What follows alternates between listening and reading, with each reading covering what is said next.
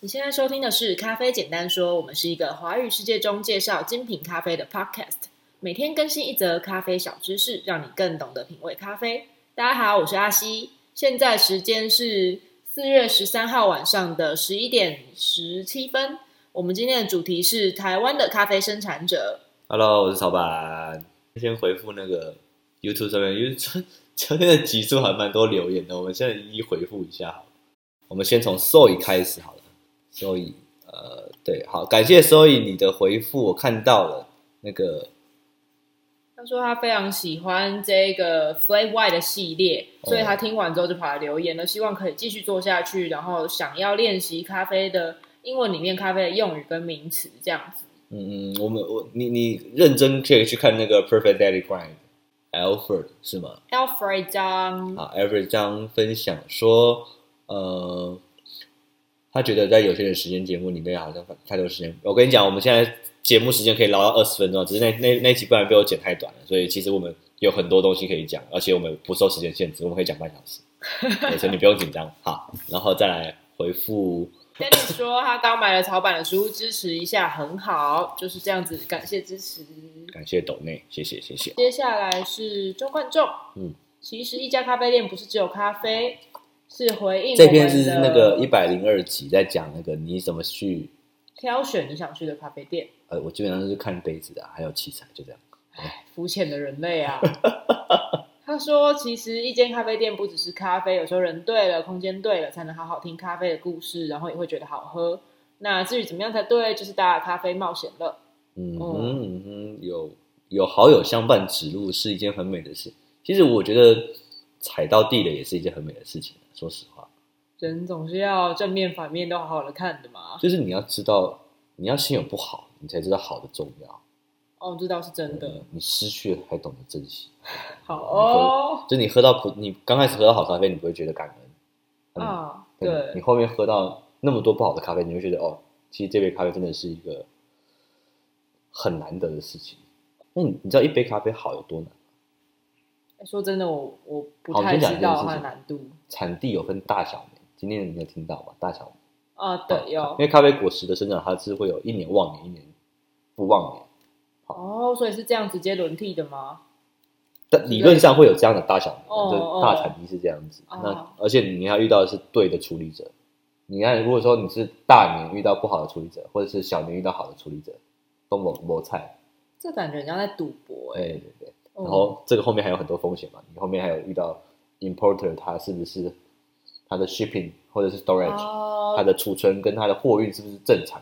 对这件事情，然后再来是 roasting 烘焙，嗯，再来是 process 那些，然后后面的冲煮，所以这一切都搞定了，你才喝得到一杯好咖啡。这真的是一个非常长的旅程呢，需要很多人的参与的过程。嗯，所以其实你你喝到很多喝喝到不好是其实是很。常见或普遍的事情，你喝到好的才要感恩。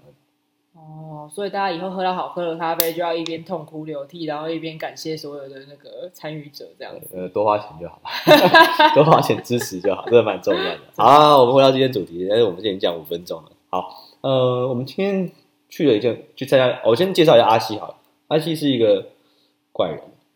啊、哦，对，我是一个怪人。之前做过时通性的杂志，然后到每天都喜欢煮饭，到处吃东西这样子。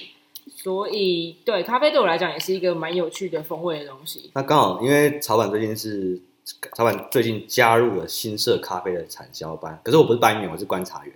对，我就是在旁边观察，然后还不是班员这样。反正我现在是观察员嘛，所以我会看，就是会参加很多课程。那今天刚好参加的课程是关于怎么样。做修枝，咖啡修枝，因为咖啡是一种需要修枝的作物。如果你不修枝的话，它未来就不会结果。如果你的树枝长得越来越多，然后它就会集中长在某个地方，其他地方就来越来越空。你必须要把它修剪短。你种盆栽也是一样的道理。对，大概是这样子。所以我们今天就就刚好这这这个活动是跟产地有关，所以我就邀请阿西一起来参加。嗯，对，然后就顺便抓他来露营这样子。今天看到了很多的咖啡的台湾的咖啡生产者，那他们除了是种植之外，其实还会有的人还会呃去烘焙啊，然后做一些加工的处理。嗯，这跟我平常碰到的，譬如说像稻米啊、水果的生产者，我觉得他们真的很不一样哎。要不要分享一下今天我们我们主要上的内容是什么？其实今天最主要，因为它是一个技术课程，所以就有那个茶改厂的老师来帮大家上说如何去修剪咖啡的枝条，让这让这棵树能够继续结出呃足够的果实，不管是量还是值，可以维持这样。因为因为基本上就是咖啡，它就是值跟量，它是一个相冲的一个，就是你你要追求值，量就会少；追求量的话，值就会少。嗯，没错，就是就像刚刚讲的，咖啡是水果嘛，就是它是差不多一样类似的道理。所以今天就是看到老师茶改场的老师超级迅速就把那个咖啡的枝芽修剪的很漂亮，然后他也跟我们很详细的解释了，就是为什么他要这样修剪枝条。嗯，啊，最最有趣的是他不是直接教，他会让大家去先去想怎么剪。对。就有点像是一个翻转教育的感觉。呃，到时候就是因为就是感觉，就整个班员都超不受控的，就大家拿到之前就开始狂剪，然后完全完全不理老师，就一直在剪，整整个都全部剪完了。对，大家就是突然每个人在那个林间就拿出了，哎，我的小红剪，然后大家开始比较说，哎，你那个去哪里买的？我这个什么品牌？哪个很好用哦？然后就开始疯狂的修剪枝条，就好像在比游戏王卡的那个。谁的牌比较厉害？这样，然后大家是比枝剪这件事情，对，蛮屌。然后接下来就是跟破关一样，就是谁先把那个树剪好。因为班员们大家其实都有经验了，就是有一定的种植咖啡树的年年资，最少二十年。哦，对，二十年。其实大家应该有些人会蛮讶异，原来咖啡在台湾的种植历史也不算很短。嗯嗯，对啊。然后。大家今天就是用自己平常会遇到的问题或是经验，然后直接来跟老师提问，这样子。对，所以就还蛮快的。嗯，很快就进入呃进入状况了。我们原本以为这堂课会三个小时，结果大家一个半小时之后就开始弥留啊，不，不是弥留，没有，没有，大家在等便当，开始解散等便当。对，啊，今天中午的便当还蛮好吃的。然后哦，今天要讲那个台湾的咖啡生产者，其实我跟曹板今天讨论一下，到底。台湾作为一个咖啡产地，跟其他的咖啡产地国有什么差异？嗯嗯，因为一般大家知道，不管在中南美洲啊，还是在非洲，就是比较比较主流的咖啡产地国，其实真正的生产者，那些庄园的人，他们是没办法喝到自己的咖啡的。就是这些咖啡啊，就是种出来被处理过后，其实生豆是直接出口到消费的国家去的。他们自己的呃。就是农工或是工人们，他们其实喝得到咖啡，或是喝不到。如果喝得到，就算是庄园主，也是喝到很烂的咖啡，就是打掉的、啊。嗯，对，就 G two 打掉的时候，可能 G 三、居四才会轮到他们喝。嗯，对啊。可是，在台湾呢，我们种咖啡的咖啡农们基本上，重点是他买得起，嗯，这件事很重要。他买得起他自己种的豆子这件事情。哦、嗯，对对。而且大部分的人并不是从生产者开始，而是他先作为消费者爱上咖啡之后，觉得啊，我也想要去生产咖啡。嗯，台湾其实真的是蛮有潜力的，因为主要就是我们下一集要讲一个也是国际新闻，就是咖啡精品咖啡产业咖啡馆跟农民之间的这个连接度。那台湾是一个其实还蛮蛮紧密连接的地方。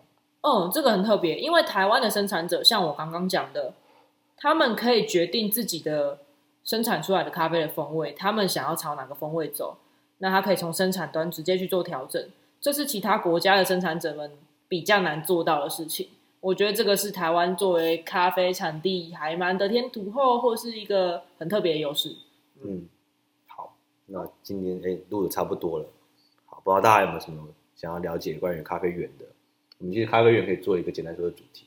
哦，对啊，还是说大家如果有想要来咖啡园走走，或者想要看影片的话，也可以跟我们讲。哦，四月有萤火虫，大家可以来台中看萤火虫，不错哎。哦，顺便来安排一下，而且这边地广人稀啊，不用台中有地广人稀，就萤火虫的这个地方啦。哦，东市新社啊。对对对对对，好，OK。感谢大家收听，我是阿西，我是老板。OK，就这样，拜拜，拜拜。